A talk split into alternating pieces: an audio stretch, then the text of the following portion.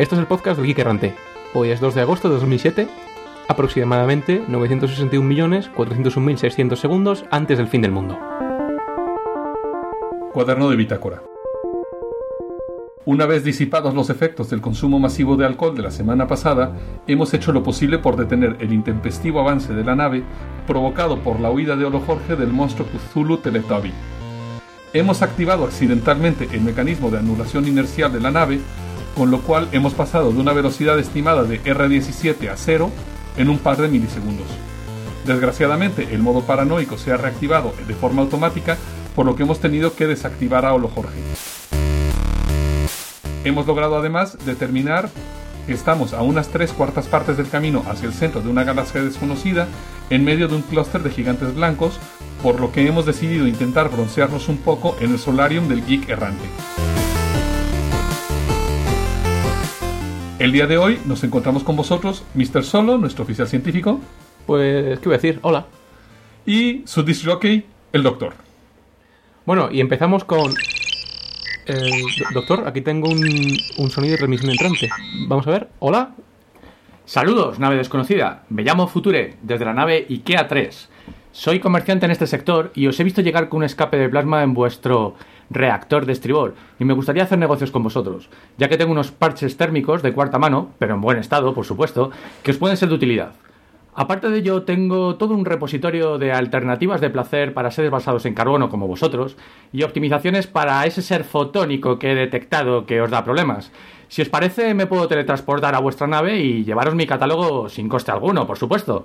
Eh, tranquilos, no soy del círculo de lectores de Klangok 9 ni vendo ningún tipo de residuo Borg de segunda mano. A ver, voy a poner mute. Doctor, nos hace falta, yo creo, el, el- el- por, por lo menos por el tema de Olo Jorge, ¿no? Eh, sí, bueno, y eso de... Yo, yo francamente tengo curiosidad de ver las alternativas de placer que ha mencionado. Vale, transmitiendo coordenadas.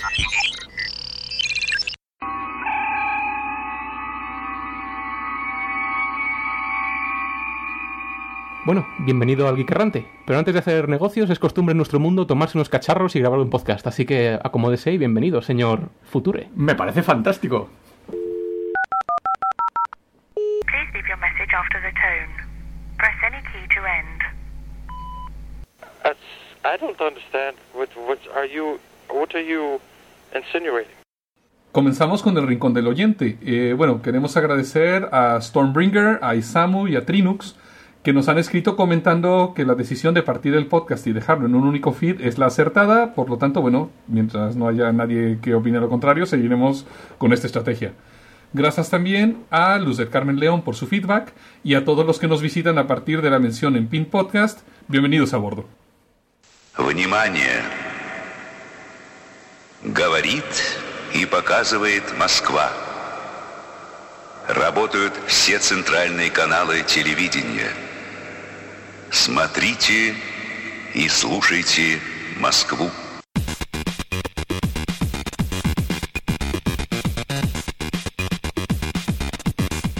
La cafeína, junto con el ejercicio, puede prevenir el cáncer de la piel.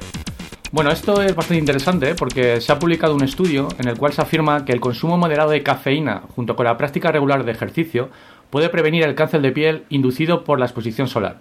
Los investigadores que han publicado este estudio pertenecen a la Universidad de Rutgers, en New Jersey, y han comprobado que a los ratones a los que eh, se les suministraba cafeína y se les forzaba a realizar ejercicio, eran capaces de destruir las células que tenían su ADN dañado por la exposición a radiación ultravioleta B eh, con mucha más facilidad que otros ratones que, que no habían sufrido eh, esa, esa modificación de ejercicio y de, y de toma de cafeína. Eh, para realizar los experimentos se dividieron los ratones en cuatro grupos. Un grupo era totalmente pasivo, con el típico ratón come pipas, que está tumbado sin hacer nada todo el día. Eh, a otro grupo se le suministraba eh, al día el equivalente a dos tazas de café, lo cual es bastante si comparamos el volumen de un ratón del laboratorio con, el de un ser basado en el carbono, como vosotros. Un tercer grupo era forzado a hacer ejercicio, haciendo footing todo el día en la típica ruedecilla giratoria. Y el cuarto grupo consumía café y hacía ejercicio. Los ratones que o bien consumían café o bien hacían ejercicio aumentaron en un 100% su capacidad de eliminar las células con ADN deteriorado.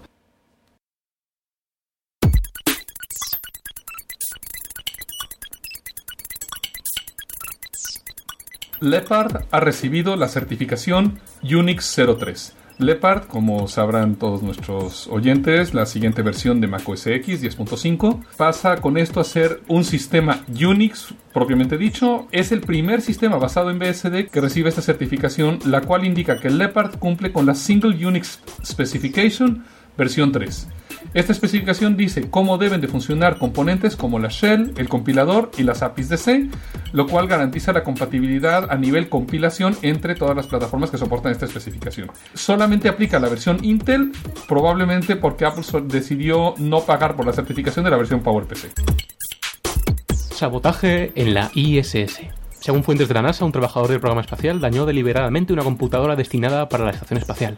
Se trata de un dispositivo de control de integridad estructural el saboteador, al parecer, perteneciente a una subcontrata, le estaba cortando cables.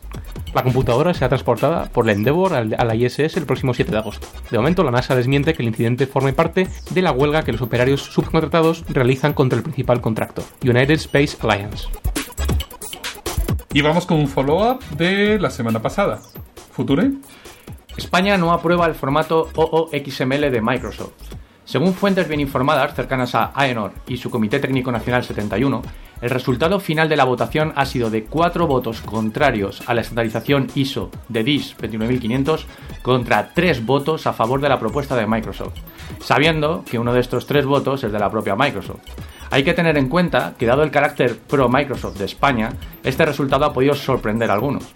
Pese a esta victoria, el voto final de España ante ISOIEC el próximo 2 de septiembre desgraciadamente será abstención, ya que debido a las reglas internas de IONOR, el decantarse por el sí o por el no hubiese requerido una mayoría de al menos dos tercios de los votos.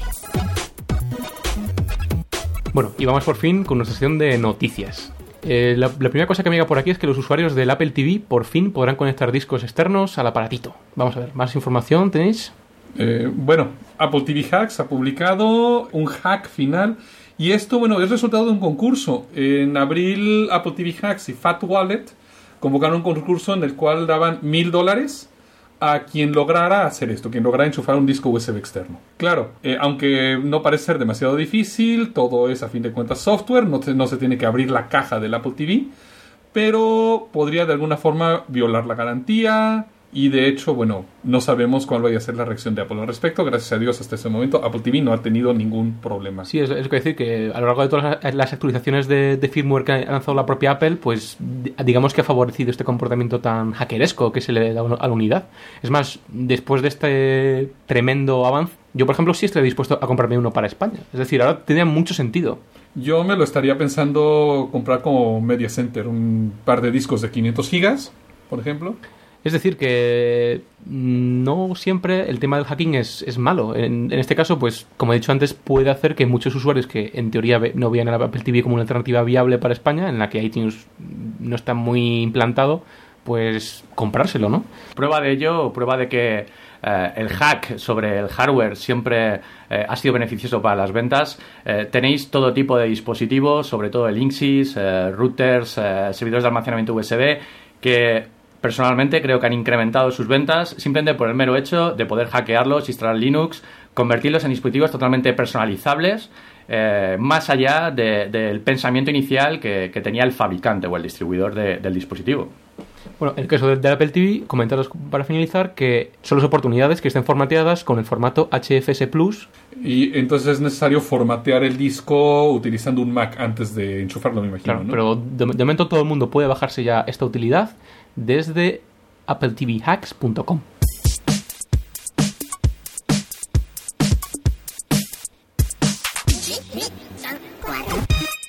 España, bueno, continuando de lo que decíamos la semana pasada, a la cola de la banda ancha en Europa y además en la OCDE.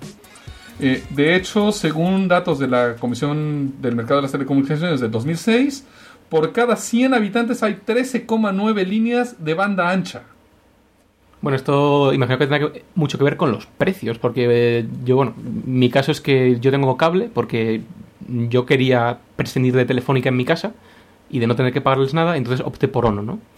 Entonces yo pago ahora mismo 60 euros al mes o por ahí, pero que es que es más o menos lo que pagaría por la línea telefónica más cualquier proveedor de 20 megas. Es decir, todo el mundo paga más o menos lo mismo en España. De hecho, dentro de la OCDE solo México supera a España en cuanto al precio de la línea. Y ya es decir bastante porque el ADSL en México no es barato. Además que es, que es hasta un mega, me parece, ¿no? Eh, sí, ya estaban hablando, la última vez que supe estaban ya empezando a hacer el incremento a 2 megas, pero vamos, eh, ADSL Plus, nada, ADSL 2, ni nada. Sí, bueno, y, y yo, vamos, como parte de mi experiencia vital, en Suecia, por ejemplo, ni que decir tiene que hay ofertas el equivalente de unos 7 euros, 9 euros por incluso 100 megas. O sea, es, es, totalmente otro mundo, ¿no? Y bueno, además eh, cabe notar que mientras que España está dentro de la Unión Europea solo por delante de Italia, de Portugal y de Irlanda en penetración de la banda ancha, por otra parte las operadoras han triplicado sus beneficios en, su- en los últimos tres años. O sea que, vamos, es un caso un poco penoso, ¿no?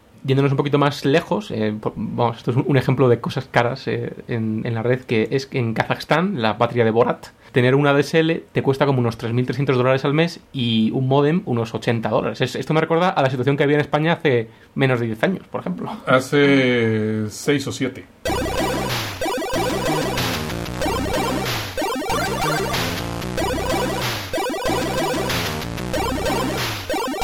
Y pasamos al siempre interesante mundo de las comunicaciones inalámbricas de banda ancha, eh, comentando el caso eh, de la apertura del espectro de 700 MHz en Estados Unidos. En este país, eh, la FCC, el equivalente americano a la CMT eh, española, aprobó hace ya unos meses el uso de la banda de los 700 MHz para comunicaciones de datos de banda ancha. ¿Pero qué es esta banda de los 700 megahercios? Eh, sí, bueno, esto sería eh, la banda de frecuencias utilizada para eh, transmisiones de televisión analógicas. Eh, con la llegada paulatina de las transmisiones digitales, de la TDT, la banda de frecuencias analógicas se va a ir quedando libre y, lógicamente, hay que darle salida, hay que darle rendimiento a esa banda de frecuencias, que es además bastante jugosa porque está eh, debajo del gigahercio y tiene bastantes ventajas en la transmisión de datos. Bueno, estas ventajas, por ejemplo, se me ocurre que es eh, la típica, ¿no? Pues a, mayor frecuencia más cuesta, digamos, transmitir toda la información por el tema de que hay que poner más antenas, porque la, antena es más cortita, y con esta frecuencia la gente que lo usase, los operadores o quien fuese, podría cubrir mucho más terreno con una sola antena, ¿no? Y aparte que, estos 700, 700 MHz, pues incluso tienen cobertura pues para entrar dentro de paredes, de esquinas, etcétera, etcétera. La cuestión es que con la apertura de, esta banda de frecuencias, eh, la FCC va, va a hacer una subasta pública para ver pues quién va a eh, hacer uso, eh, va a ganar licencias para, para uso de estas de esta banda de frecuencias. Y ahí Google, siempre en la brecha, ha propuesto que la subastación se haga de acuerdo a cuatro principios. Sí, el, primer principio que, que dijo Google que sería bueno que la FCC impusiese en, en esta eh, subasta fue el de aplicaciones abiertas, es decir, que los consumidores puedan bajar y utilizar cualquier software contenido en estos servicios que deseen. Otra de estas condiciones fue que los dispositivos fuesen abiertos, es decir, que un dispositivo que funcione en esta nueva banda pueda utilizar cualquier red o, cualquier operador de esta banda. Sí, esto es en contraposición a lo que pasa, por ejemplo, con los móviles, ¿no? Donde el operador de móviles puede decretar qué aplicaciones puedo yo descargar, descargarme a mi móvil y también puede de- decretar qué dispositivos puedo yo conectar a la red de este, a la red del operador. Bueno, pero es que Google va mucho más allá, porque bueno, como, como buen proveedor de software y, y de, y de felicidad que es, pues lo que quiere es que aparte de que esta red sea como una red móvil actual, por ejemplo, que otras compañías puedan adquirir licencias de uso de esta banda bajo términos razonables, es, es decir, que haya un montón de operadores que puedan competir de manera justa en esta banda. Aparte de eso, se quiere que se pueda licenciar a terceros el uso de la banda, es decir, eh, ISPs que tengan la posibilidad de interconectarse a las redes. Pero es que claramente, eh, mi opinión es que eh, Google aquí es parte interesada de la creación de una red inalámbrica totalmente neutra. Porque eh, ella, ella lo que quiere es desplegar todos sus servicios, eh, Google Maps, Google Talk, buscador con anuncios contextuales, es decir, eh, anuncios de acuerdo a tu posición geográfica. Prueba de ello es que ahora mismo Google ya está haciendo algo muy parecido en la red municipal, municipal Wi-Fi de San Francisco. Bueno, además que ahí en, en San Francisco Google da eh, acceso a Internet en, en alianza con Sprint. Utilizando, wi- utilizando Wi-Fi, ¿no? Sí, sí, bueno, más bien WiMAX. Bueno, ¿y qué es lo que ha pasado con la propuesta de Google? Bueno, más que nada, pues Google sugirió a la FCC que se tomasen estas cuatro consideraciones y condicionó su entrada y su inversión de 4 billones con B de dólares a que fuesen respetados estos cuatro términos. Pero ¿qué pasa? Pues que Estados Unidos es la patria de los lobbies. Ya, con lo cual no le han dado, me imagino que ninguna de las opciones, ¿no? Básicamente la FCC está dispuesta a que haya dispositivos abiertos, aplicaciones abiertas, pero a que las redes y los servicios no sean abiertas, es decir, un modelo como el que hay ahora mismo, en el que haya un carrier que sea el mismo el que ofrezca los servicios. Vale, y bueno, eso es lo que ocurre en este momento en Estados Unidos. Y en Europa, en España, Yo es que no lo veo muy claro, porque eh, ahora mismo no hay debate abierto sobre qué hacer con la banda de frecuencias que se va a liberar eh, una, una vez simplemente la TDT totalmente. El apagón analógico en España va a ser en el 2010, pero en, en Estados Unidos va a ser en el 2008, me parece, ¿no? 2009. Pero además creo que el caso de España no es el mismo, porque en Estados Unidos se tenían todas las bandas de televisión en una sola banda, en la banda de los 700, pero aquí en España tenemos dos bandas completamente distintas, ¿no? Sí, si no estoy equivocado, se reservan las bandas de frecuencia de 470 MHz a 862 para TDT.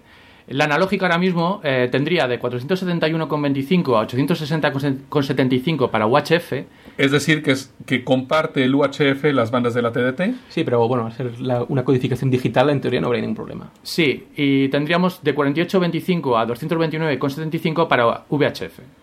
Esto, bueno, puede ser más interesante todavía, por lo que mencionábamos de que entre más baja la frecuencia, más jugoso puede ser el pastel, ¿no? Sí. Entonces, tener una frecuencia tan ba- una banda que va- vaya, empiece tan bajo como los 4 48 MHz, bueno, podría llegar a ser interesante. Muy interesante. Y bueno, no olvidemos lo que ha hecho Futura, que es muy importante, que es que en España no hay ningún tipo de debate. Pese a todo, la CMT se ha comprometido eh, a, a lo largo de, de 2008 pues, a sacar pequeños informes para que estemos un poquito al día de si se va a subastar o no.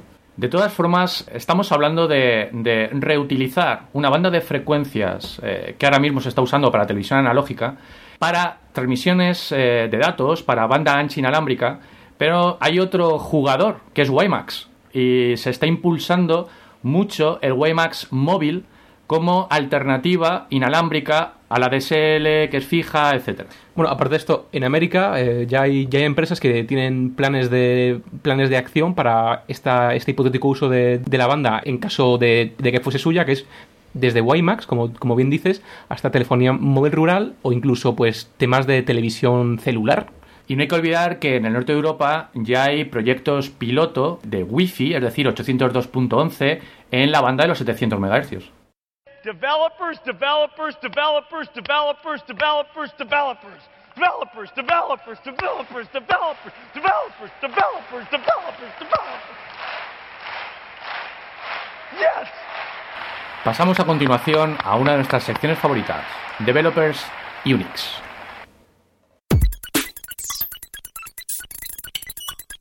Y esta semana os tenemos un quickie, que es GCC versus GCC FS. ¿Quieres dar a tus aplicaciones C, C++ para Spark un empujón en coma flotante?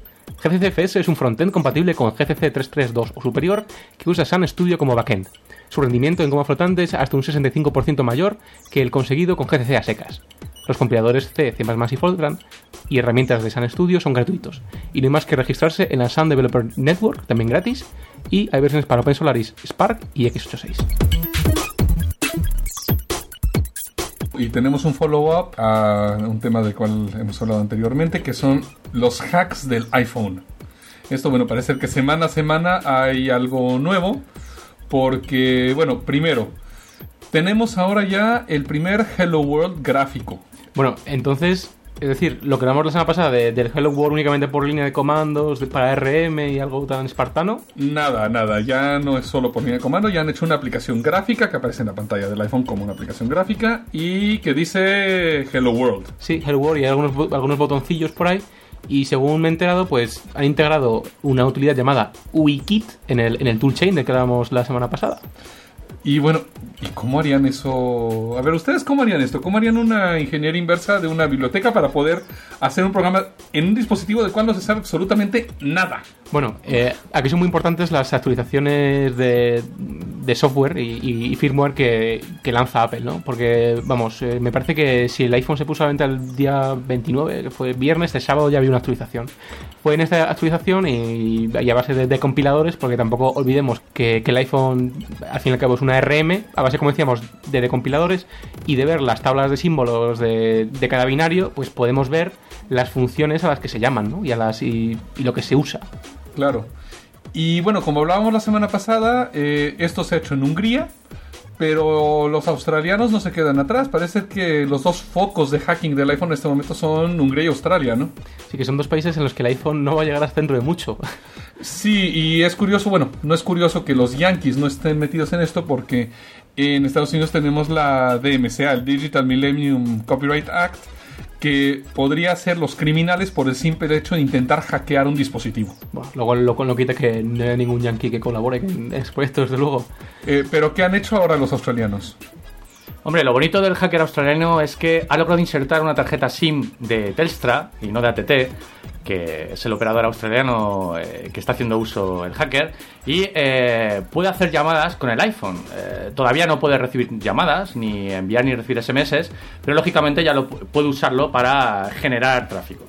Bueno, y, y la noticia bomba, que, que es de ayer mismo, eh, del 1 de agosto, es que eh, este iPhone Developer Team, que se llama a sí mismo, pues por fin, y atención, esto es muy importante, ha conseguido acceso a la parte de radio del iPhone. Esto es increíble. Esto creo que no les vaya, no creo que les vaya a gustar mucho, sobre todo a AT&T. A Apple puede ser que no, pero a AT&T no creo que le vaya a gustar nada. Es decir, Apple, que Steve Jobs, que en, en la misma conferencia esta de la WWDC y, y- y enero del, del 2007, que dijo que, que prefería que no hubiese aplicaciones de terceros porque, eh, digamos, que se follaban un poquito la, la parte de, de telefonía móvil, pues con su estupidez, al, al haber bloqueado las aplicaciones para el iPhone, ha logrado esto. Es decir, le ha salido el tiro por la culata a Apple. O el tiro por la culata o no, porque claro, en este momento Apple se puede completamente lavar las manos, es decir, nosotros no hemos hecho nada. Sí, pero el que, el que un grupo de hackers tenga acceso al, al- al sistema operativo en tiempo real del, de, las rutinas de radio, pues eso ATT yo creo que podría hacer que Apple sacase un parche que invalidase todo con el famoso, bueno, Trusted Computing, es decir, que cambiase las claves de repente o que forzase que todo lo que tenga que correr el iPhone esté firmado y adiós actualizaciones.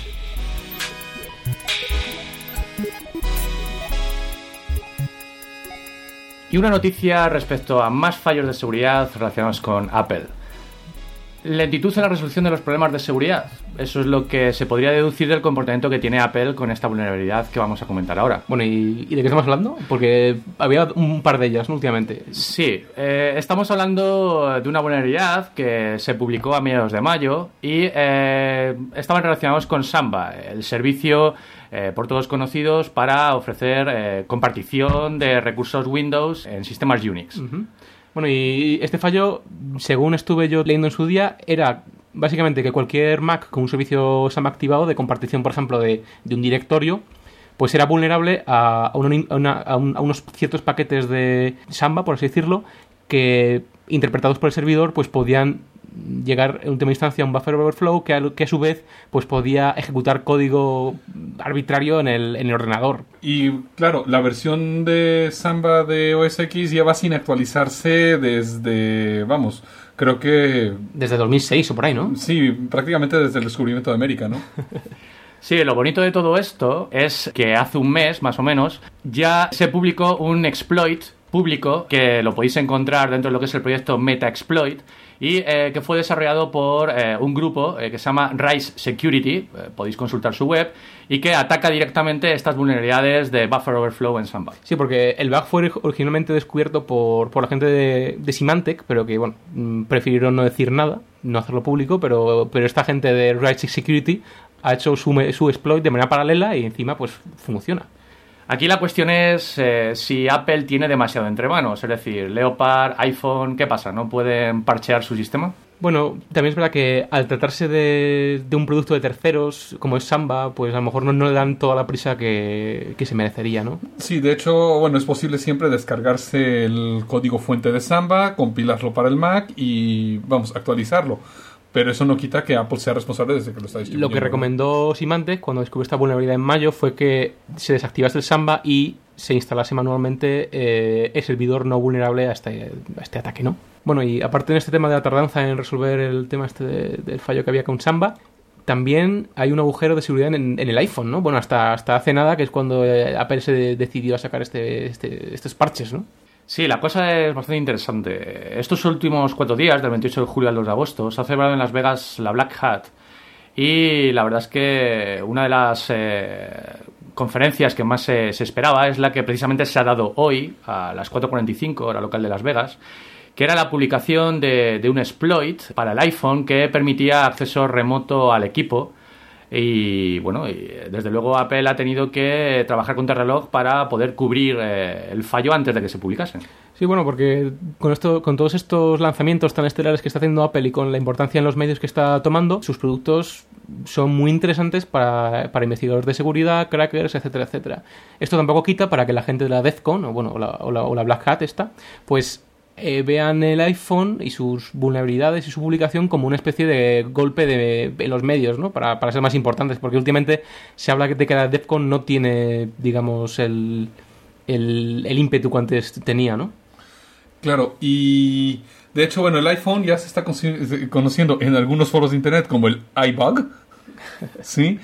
Y bueno, una de las cosas que hace esta actualización, ya que hablamos de la actualización de seguridad de esta 101, ya podemos em- entrever cuál va a ser la estrategia de Apple sobre permitir o no el hacking del iPhone.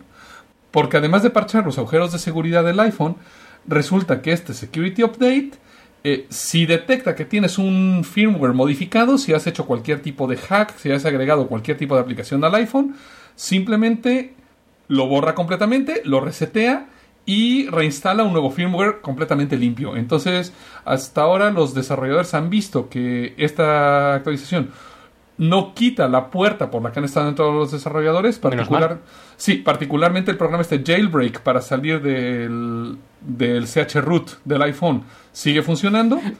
A mí esto me parece particularmente sospechoso porque los típicos programas de para fallarse un chroot, o sea, es que es algo que es que es- tienen un, un binario de chroot que está mal, es decir, que está con algún bug por ahí. Pero es decir, Apple podía haberlo parcheado en esta release de, del firmware del iPhone y no lo ha hecho, es decir, algo traman. O eso, o simplemente han estado completamente desbordados parchando los agujeros de seguridad remotos y dejándolos locales, ¿no? Pero bueno, es un poco lo que comentábamos antes a raíz, de, a raíz del Apple TV. Eh, ¿Realmente quieren eh, cerrar a cal y canto el iPhone? Es decir, eh, dejar el iPhone abierto a, software de terceros, a, modificaciones de hackers, no es eh, abrir eh, mucho más las ventas. Es más, eh, toda esta publicidad que tiene el iPhone ahora mismo, desde, el universo hacker hasta marketing esas cosas, pues está eh, haciendo que mucha gente empiece a hablar de telefonía móvil como jamás se había hablado y de, y de desarrollar sitios para el iPhone como jamás se había hablado. No hay nadie que tenga ni esté tan empalmado, por así decirlo, con, con Symbian o con Nokia. Pero aquí el problema es que Apple ha decidido asociarse con proveedores de telefonía móvil que le podrán dictar ciertas cosas, con lo cual yo no sé si no sea Apple quien decida que se tenga que cerrar este agujero, sino sea AT&T o el proveedor que elijan en Europa. Y más con el tema del haber accedido a, digamos, a la perla del iPhone, que es el código de radio, que ahí digamos que ya pueden hacer co- cosas feas con la red, en teoría.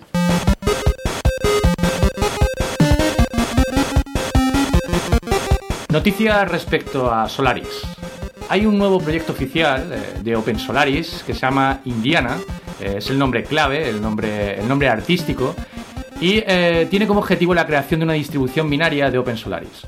Su presentación oficial tuvo lugar durante la Java One, que tuvo lugar el, pasado mes de mayo, y se presentó en sociedad de la mano de bueno, un conocido de todos nosotros, que es Ian Murdoch. Hombre, el, el bueno, el ex de Debian y que ahora es el capo de, de open source en, en Sun, ¿no? Sí, el jefe de estrategia de sistema operativo. Bueno, ¿y de qué va esto de Indiana? Bueno, eh, ahora mismo, mm, si para los que estén más, más o menos en el mundillo Open Solaris, sabréis que hay, digamos, eh, algunas posibilidades pues para instalarse un Open Solaris en casa, ¿no? Que son, por una parte, ciertas distribuciones como Belenix, Nexenta, Shilix, cada una orientada a un público, ¿no? Sí, ahora si quieres comentamos un poco los detalles de cada uno. Eh, a fin de cuentas, eh, lo que yo creo que pretende Sun eh, con este tipo de, de- iniciativas es aprovechar la sinergia que han creado las distribuciones de Linux para eh, fomentar eh, el, el uso de Solaris, de tecnología Solaris, kernel Sun. En este caso, Indiana eh, lo que pretende es ser una, una versión de Open Solaris para desarrolladores y que a la vez sea muy fácil de actualizar y de poder siempre tener las últimas releases de, de los programas de desarrollo. Pero a ver, esto de Belenix, Nexenta, Silix, Sí, mira, podemos eh, comentar un poco eh, las diferentes releases que hay. Eh, En principio, la oficial sería la que conocemos como Solaris Express y, y hay dos versiones, la Community y la Developer. Básicamente son las mismas, lo que pasa que la Developer eh, tiene más herramientas orientadas a desarrollo. Es lo que utilizaríamos o instalaríamos si somos un usuario avanzado y queremos poder jugar eh, mucho más a fondo o incluso desarrollar o portar eh, utilidades a, a- a Open Solaris. También tenemos Belenix, que es un live CD basado en Open Solaris. Eh, añade utilidades open source no incluidas originalmente en Open Solaris. Bueno, la ventaja de esta distribución es que te permite ponerte a jugar con Open Solaris en un par de minutos sin necesidad de pasar por procesos de instalación. Esto es más o menos como una especie de Ubuntu, pero en plan Open Solaris, ¿no? También tenemos, en fin, eh, otro live CD que es Shilix. Y luego quizás el que puede ser más interesante si uno no está muy familiarizado con Solaris, que es Nexenta. Básicamente Nexenta, Nexenta es eh, un kernel eh, Open Solaris, pero por detrás tiene una distribución estándar de Debian, es decir, todas las herramientas GNU que tenemos en un Linux. Un GNU Solaris. ¿Y esto qué ventaja me puede traer utilizar un GNU Solaris, por llamarle de alguna forma, sobre un GNU Linux? Bueno, la idea es que tienes un kernel eh, Solaris con funcionalidades eh, interesantes, como puede ser las zonas, virtualización con zonas, como puede ser ZFS, eh, bueno, y, y toda la tecnología que se ha desarrollado en el kernel. Bueno, el, desde el famoso D-Trace hasta el famoso modelo de, de scheduling pues que, pues que tiene el kernel de, de Open Solaris, ¿no? Que por cierto, ZFS, eh, una de las eh, funcionalidades que tenemos eh, en el kernel de Open Solaris, ¿Leopard lo tendrá o...? Bueno, de momento yo creo que sí, esa, es mi apuesta. Aquí hay algunas, algunas cervezas que, que están pendientes.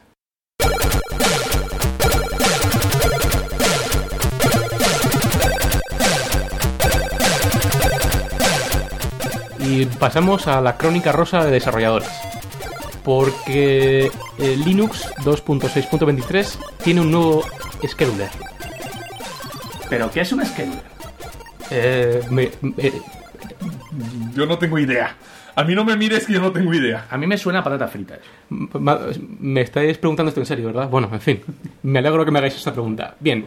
Básicamente, en un sistema operativo, a más nota, un scheduler se asegura de que todas las aplicaciones y programas, además del propio sistema operativo, se ejecuten o accedan pues de una manera justa a, a la CPU, ¿no? Entonces, pues esto básicamente que se remonta a, a- finales de los 70, cuando se creó Unix y se introdujo el, el concepto de, de time sharing, O sea que digamos que el scheduler es como el policía que decide cuándo... Sí, mm, cuando un proceso se ejecuta, es decir, cuando un programa se ejecuta, durante cuánto tiempo y para que no deje colgado al ordenador. De hecho, este tema del, del scheduling es, bueno, está ahora mismo en vuestras computadoras y en vuestros iPods por- por- porque es lo que se asegura de que, pues, al, al mover el ratón, pues no tengas que esperar a cerrar una ventana o, di- digamos, a hacerte la ilusión de que estás trabajando con muchas cosas a la vez.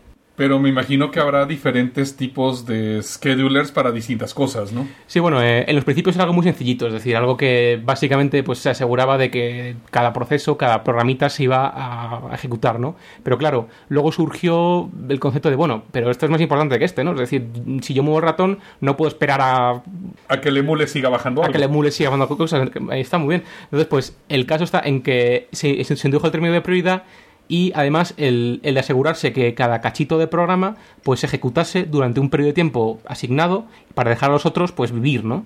Y yendo mucho más allá está el, el- el famoso tiempo real, es decir, eh, qué pasa con un sistema operativo embebido en un, en un control industrial que tenga que leer de unos sensores y o, en un, después... o en un transbordador espacial. O en un transporte espacial. En no cual- cortan los cables. Efectivamente, es decir... O la tripulación no va borracha. Es decir, este, este, este tema es muy importante, es decir, que todo se ejecute a su debido tiempo y que acabe a su debido tiempo. Bueno, pues esto es lo que en Linux pues se ha cambiado en esta, en esta última versión, la 2.623. Mm, bueno, esto me recuerda un poco ya que hubo algo en la versión 2.4, ya hubo un debate más o menos similar, algo del manejo de memoria virtual, ¿no? Porque... Sí, sí, eh, el manejo de memoria en la, en la versión 2.2, bueno, pues era bastante de juguete, como, como me gusta decir a mí, y, y se cambió en la 2.4 pues por algo más, más serio, ¿no? Porque digamos que se, bueno, pues desde implementarse el, el TMPFS, la paginación se, se mejoró radicalmente, se, unificaron zonas de la memoria que antes había que tener duplicadas, en fin. Pero volviendo al tema de- del scheduling, an- antes también de este kernel, pues había unos algoritmos pues que bueno, que tardaban en asignar tareas bastante en, en función de la carga del sistema y que digamos que a cargas muy altas de la CPU no funcionaban del todo bien. Y bueno, ¿y qué ha cambiado ahora en la 2.6? Bien, en la 2.6, eh, bueno, eh, un hacker que se llama Ingo Molnar, que es, que es húngaro, que lleva desde el 95 con el kernel, a- acordaos este nombre, Ingo Molnar, pues eh, implementó un nuevo sistema de, de scheduling, eh, sobre todo orientado pues desde a, a sistemas con muchos procesadores o a aplicaciones con muchos threads, como por ejemplo la Java Virtual Machine. Bueno, de hecho, Ingo Molnar a mí me suena, bueno, recuerdo aquellas épocas cuando empezaba la versión 2.6, donde se tenía que aplicar un parche al kernel para que diferentes tareas del kernel pudieran ser interrumpidas a la mitad a la mitad de la ejecución, que lo, le llamaban el preemptive kernel. Sí, bueno, ¿no? es, es una palabra un poco rara, pero que básicamente lo que dice es, antes hablamos de prioridades, vale, pues no hablamos de Quake, no hablamos de, un juego ni de ratón, es decir, hablamos del, propio sistema operativo que puede ser interrumpido por una tarea, por ejemplo, de tiempo real o, de más importancia, que digamos que ocupe toda, toda la CPU. Y eso es cuando una tarea es más importante que el propio kernel, es cuando es preemptive. Aparte, también otra característica de, de esto que has dicho de preemptive es que haya, haya una cierta reasignación dinámica de tareas en función de, pues, de su prioridad, del uso que hagan de IO, de, de los recursos que estén consumiendo en ese momento. Bueno, y entonces, eh, bueno, ¿cuál es el debate que hay ahora o qué es lo que está pasando? Bueno, el tema est- está en que esta reimplementación que, que, que hizo Ingo Molnar de- del tema del, del scheduling en, en la 2.6, pues también se ha quedado un poco corto, porque bueno, a, este hombre se le ocurrió pues asignar di- dinámicamente las prioridades, pues para mm, distribuir mejor los recursos de la CPU mediante algoritmos de predicción de comportamientos, algoritmos heurísticos que tampoco funcionaban muy bien, porque eh, tomaban demasiados pasos también, eh, una vez más, en el caso de que hubiesen muchos procesos.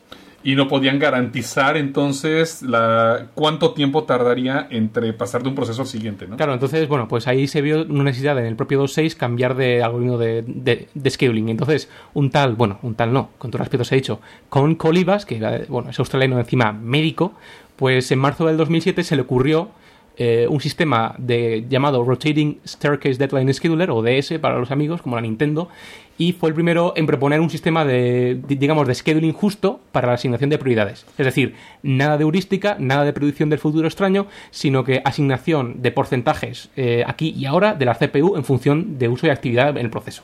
Bueno, ¿y, qué pasó entonces con Ingo Molnar?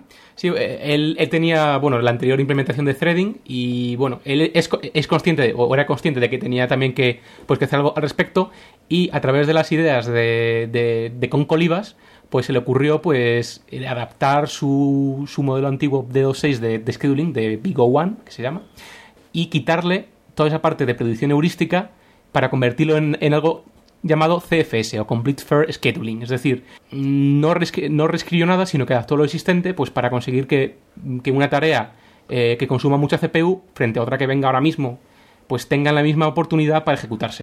Es decir, el de Ingo Molnar, el, el- el CFS, asigna CPU a todos los procesos por igual. ¿Y el de Concolivas no hacía lo mismo? El de Concolivas es un poco más, digamos, listo, entre comillas, porque en función del uso de CPU que hace un proceso y de su prioridad y del uso que está haciendo de IO, es decir, si, si lo puedo detener un poquito, pues porque está esperando pues un fichero que le llegue, o, o si por el contrario, pues está haciendo un uso intensivo de, CPU y así lo detecta el scheduler, cualquier tarea nueva que consuma CPU que venga, digamos que va a tener no una prioridad igual, ni, ni va a tener un consumo de CPU igual, el 50%, como sería con el de Ingo Molnar, sino, pues imagino, un 66% y un 33% para esta nueva tarea que llegue. Pero el problema de todo esto, de esta lucha que parece que está viendo por prevalecer un scheduler sobre otro, en vez de como podría ser una alternativa, que fuese un sistema modular y tú pudieses cargar eh, el que te gustase, Sí, bueno, como en FreeBSD, en FreeBSD que tiene un montón de, de schedulers, me parece, ¿no? lo cual sería bastante interesante, Eh, lo que te comentaba, el problema es que con Colibas parece como que no se siente muy a gusto con el ambiente que se ha creado, no siente que su trabajo esté siendo valorado en su justa medida y eh, ha publicado o ha eh, dicho en una entrevista reciente que va a dejar el desarrollo completamente del kernel. Bueno, en, en- su página web, en el, en el, del, en el, del, en el del DS, en el de este Starkey Scheduler, pues lo que, lo que dice es so long and thanks for all the fish, directamente y literalmente.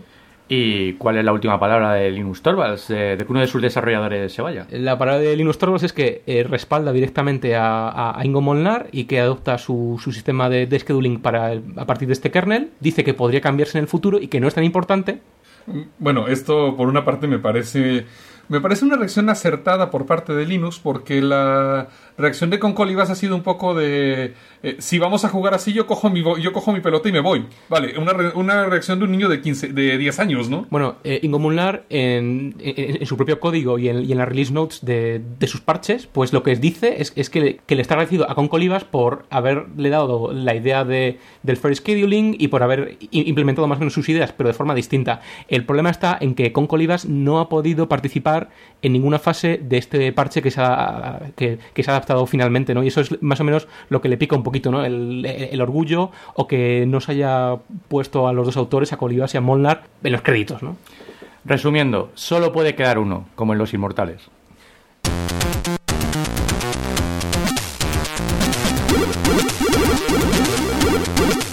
Bueno, bastante de hablar de temas tan profundos y demás como son los kernels. Lo siento, ¿eh? Pero a mí me gusta. No, a todos nos gustan. Pero vamos, creo que ya siento las neuronas un poco a punto de explotar con todos estos temas tan profundos. Entonces, vamos a hablar de otra cosa un poco más, un poco más ligera. Como por ejemplo una sugerencia de negocio. Y esto, bueno, chicos, todos los que nos escuchan, si alguno de ustedes implementa esto, queremos royalties.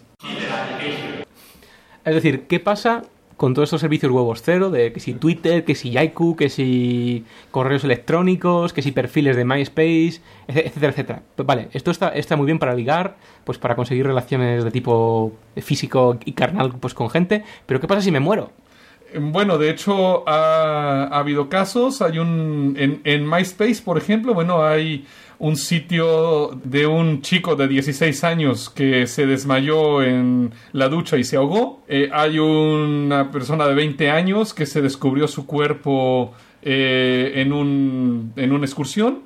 Y bueno, hay bastantes hay personas que han muerto y que Sus, per- sus, sus perfiles siguen ahí. sus perfiles siguen ahí, de hecho. Incluso eh, yo sé de casos, por ejemplo, de personas que han dejado su mensajero instantáneo eh, para que se encienda automáticamente y se haga el login automáticamente al encender su ordenador. Y claro, después de que mueren, alguien más llega, enciende el ordenador y sus amigos de repente ven, pero, pero ¿qué se está comunicando del más allá o qué, qué pasa con esta persona? Pero eso es fantástico. Es que las conciencias pueden transferirse a la red. Es lo que estaba esperando desde hace años. Sí, sí, sí, desde luego sí. El caso es que nuestra idea es ni, ni más ni menos que hacer un servicio web- huevos cero en el que te des de alta con todos tus passwords, etcétera, etcétera, y que te puedan borrar tu cuenta después de muerto. Y no solo mandar un mensaje a tus allegados como ahora existe. Yo personalmente creo que desde los cementerios de Tamagotchis no había nada tan tétrico, pero tan bueno a la vez. como por ejemplo la cremación digital. Y ya les dijimos, chicos, nosotros tenemos la idea, entonces si alguien la llega a implementar, queremos royalties sobre su implementación. Bueno, y pasamos a derecho digital.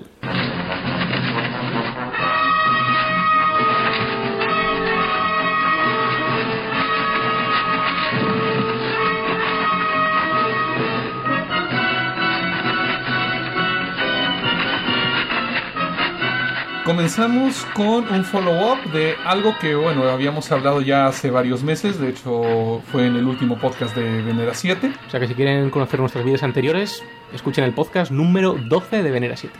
Y en ese podcast mencionábamos que Alemania había hecho ilegal todas las herramientas de hacking. De hecho, a fines de mayo pasado, el Parlamento alemán aprobó una ley que convierte en delito toda la creación, venta, distribución e incluso la adquisición de herramientas de hacking. Eh, y bueno, se empiezan a ver ya los efectos, porque Michael Rosenberg, el autor de la herramienta Kismac, es un port nativo al Mac de Kismet, una herramienta para hacer sniffing de redes Wi-Fi, craqueo de claves web y de hecho incluso geolocalización de puntos de acceso. Y bueno, él, él vive en Alemania y como consideraba su participación en el proyecto peligrosa gracias a esta ley, ha mudado el proyecto a Holanda y pide a todos los visitantes que cojan una copia de los fuentes para poder continuar el desarrollo fuera de Estados Unidos y de hecho recomienda fuera de la Unión Europea. De hecho, en este momento Kismac lleva bastante tiempo sin actualizarse. La última versión, la 021A, es de abril de 2006. Y de hecho, bueno, le faltan soporte de hardware para algunas de las últimas máquinas de Apple. Bueno, y ahora vamos con temas más alegres, porque el Parlamento del Reino Unido rechaza la extensión de los derechos de copyright para las productoras más allá de los 50 años que ya existían ahora mismo. Según las leyes europeas, las familias del autor se benefician del trabajo del músico o los royalties hasta 70 años después de su fallecimiento, mientras que los productores lo hacen hasta 50 años después de la fecha de grabación. Bueno, esto también viene porque las canciones de, de los Beatles se van a dejar mm, de dar estos beneficios a la industria en el 2013. Entonces, en fin, hay eh, había una cier- cierta comezón entre la industria musical del Reino Unido para que esto no ocurriese. El pueblo tiene el poder y prueba de ello es la ciberrevolución anti-Microsoft en Chile. Surge en Chile de forma totalmente espontánea el movimiento de liberación digital, con el lema por un Chile abierto e independiente en tecnología. El catalizador de este movimiento revolucionario ha sido el acuerdo que recientemente ha firmado Microsoft con el gobierno chileno, por el cual en las escuelas únicamente se enseñará la plataforma de Microsoft, Windows será el único sistema que podrá usarse para relacionarse con la administración pública chilena, la única plataforma informática que podrá recibir ayudas gubernamentales para favorecer la informatización de las pymes y otras lindezas por el estilo. El acuerdo fue firmado el 9 de mayo, pero cuando se hizo público el 18 de julio, desató una respuesta inmediata en la red, que ha dado lugar a la creación de este movi- movimiento de resistencia. Esperemos que los vídeos de protesta en YouTube y los comentarios en contra de este acuerdo que han surgido por parte de otros políticos chilenos hagan recapacitar sobre la coherencia de este tipo de decisiones a Alejandro Ferreiro, el ministro de Economía chileno, que, luciéndose de una forma espectacular, ha formado tan polémico acuerdo con Craig Mandy, de Microsoft. La Comisión Europea acusa a Intel de violaciones de anticompetitividad. Tras varios años de investigaciones, la Comisión Europea ha emitido una declaración de objeciones contra Intel en la que la acusa de violaciones a las leyes antimonopolio. Todo esto viene a partir de una acusación del 2005 en Japón, en la que se acusó a Intel de violar dichas leyes por forzar la exclusividad con fabricantes de PCs. En este momento continúan las investigaciones en Corea del Sur y además AMD ha interpuesto demandas civiles tanto en Japón como en Estados Unidos. Y de hecho, bueno, todo esto viene porque Intel, además de ofrecer descuentos sustanciales a los fabricantes si compraban todos sus microprocesadores a Intel y de cotizar por debajo del precio de manufactura, resulta que Intel ha realizado pagos multimillonarios, se habla de un caso de más de mil millones de dólares, a fabricantes para que no compraran microprocesadores de la competencia. Como es lógico, Intel niega las acusaciones.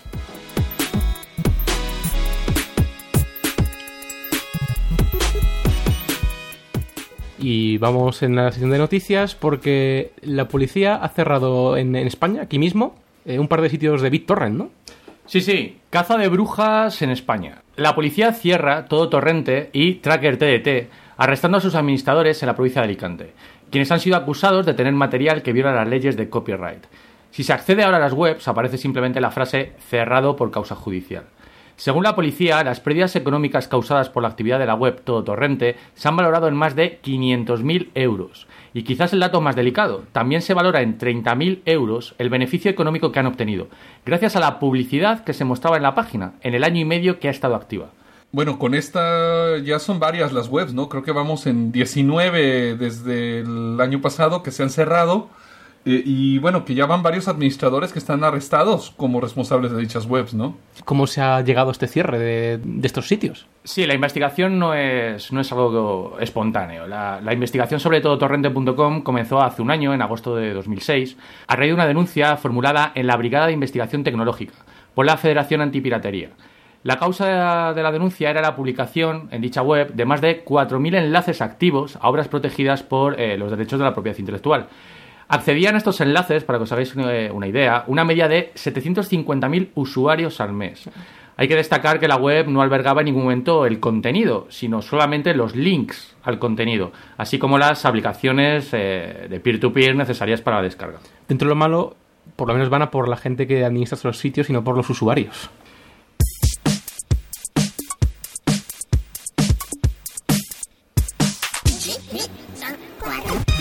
Y esto tiene mucho que ver con lo anterior porque una discográfica independiente sueca, Labrador, se ha sacado su compilatorio de verano 2007, eh, que consta de unos 68 canciones del mejor pop sueco y que, recomendamos, y al principio, como decía, lo sacó en su web.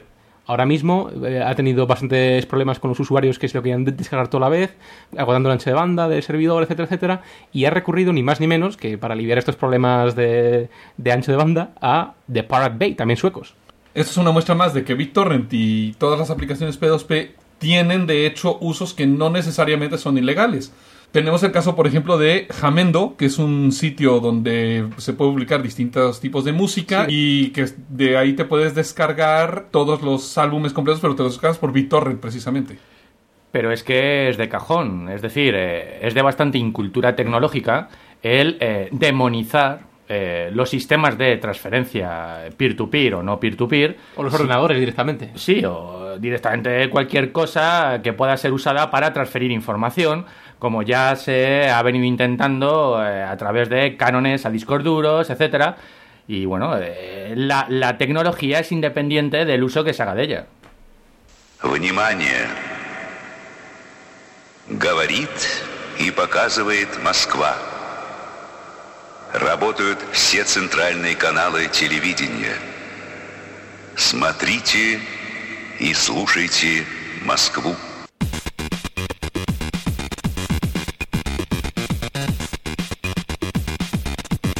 Y vamos con nuestra última sección, Sci-Fi to Sci-Fact. Aquí aprovechamos para hablar de algo que ahora mismo ya es real, pero que hace muy poquito pertenecía al mundo de los escritores de ciencia ficción o de las películas. Bueno, y ahora hablaremos de que existen los superhéroes. Que hay... Pero si ya existían, Batman, Superman... Super López. No, pero estamos hablando de gente en el mundo real. O sea, estamos hablando de gente real. Por ejemplo, en México tenemos. En México tenemos a Super Barrio. Super Barrio, pero, pero que es- esto no es más en plan un luchador o algo así. Eh, bueno, sí, a ver, Super Barrio es un tío que aboga, es como el superhéroe de los, de los, de los pobres. Es decir, es el superhéroe que aboga por las clases más desprotegidas y demás. Y lo que hace a fin de cuentas son campañas de lobbying o eh, eventos de apoyo a la gente más desfavorecida. Después tenemos un montón de un montón de superhéroes más, pero ya en América, ¿no? Como por ejemplo Terrífica, que, que está en New York City. ¿Qué se hace ella? Pues básicamente, bueno, lleva una, una máscara dorada, eh, en plan, eh, parece una valquiria, dicen, y dice que, di- dice que I protect the single girl living in the big city, es decir, es la defensora de las chicas jóvenes mm, sujetas a todo tipo de violaciones. ¿Y actuando este superhéroe en Nueva York sigue vivo? Bueno, imagino que tendrá ah, algún contacto en la policía, algo así como suele pasar. También tenemos a The Eye en Mountain View, que bueno, es un, es un superhéroe de 48 años, que bueno, que está básicamente eh, a nivel de calle y que usa gadgets electrónicos, imagino que tasers, para luchar contra el crimen. Y Citizen Prime, que está en Phoenix y que, bueno, básicamente parece salido de la Edad Media. Tiene una especie de armadura y capa amarilla. Y, bueno, ¿cuál es su superpoder? Bueno, básicamente que una vez eh, se, se ilusionó mucho porque eh, un, un ladrón salió muy corriendo de una tienda y logró tirarle al suelo. Lo que está claro es que si le disparan, tiene buena protección. Y bueno, tenemos también a Tothian, que es que protege a Nueva Jersey y Nueva York. Nueva Jersey, pero, pero ¿quién quiere proteger a Nueva Jersey? Madre mía. Bueno, de hecho, si lo ves, el tío es un tío normal, como el que nos podemos encontrar en cualquier sitio, solo que tiene una camiseta con un logotipo cosido en el centro. Y bueno, a fin de cuentas, no usa ningún tipo de máscara porque bloquea su visión periférica. No Ajá. usa una capa porque las capas. bloquear su lucha, porque además que es un, es un experto en ninjitsu, por lo visto, y que, bueno, no, no sé, El que también es fantástico es Angel Grinderman. el hombre, ¿cómo es? Tri- ¿Triturángulos o cómo se puede decir? Bueno, pero es que lo bueno de este hombre es, aparte del pijama azul que me lleva, es que se dedica a patrullar Londres y Kent por las noches buscando coches que han sido bloqueados por la policía con cepos y hace felices eh, a los conductores desbloqueándoles el cepo. Bueno, otros grandes héroes ingleses son, por ejemplo, el Bicycle Repairman y The Bishop. Bueno, eh, hemos acabado este podcast, por fin. Eh, ha sido bastante duro, lo reconozco. Y ahora es tiempo de hablar de negocios, ¿no, Future? Sí, claro, porque yo os voy a dejar esta muñeca andoriana en pruebas. Eh, muy bien. Eh, Eso es algo que nuestros oyentes quizá no estén muy interesados en ver, pero yo tengo mucho interés. Espero También, que sean dos. también hablábamos de temas de formas de vida eh, holográfica, que puede repararnos los conductos de plasma. ¿Puedo ir a tu nave, a tu almacén? Sí, por supuesto, nos teletransportamos y ahora echas un vistazo. Muy bien.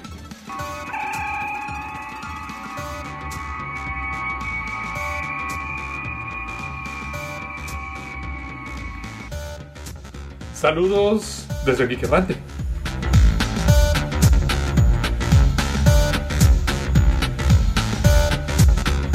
Este podcast se ha elaborado con 100% bits reciclados. Ninguno sufrió daños durante la grabación. Se distribuye bajo una licencia Creative Commons Share Alike Attribution no comercial 2.5 de España. Para más información visita www.creativecommons.es. Contacta con nosotros en podcast.geekerrante.com o a través de nuestro blog www.elgeekerrante.com.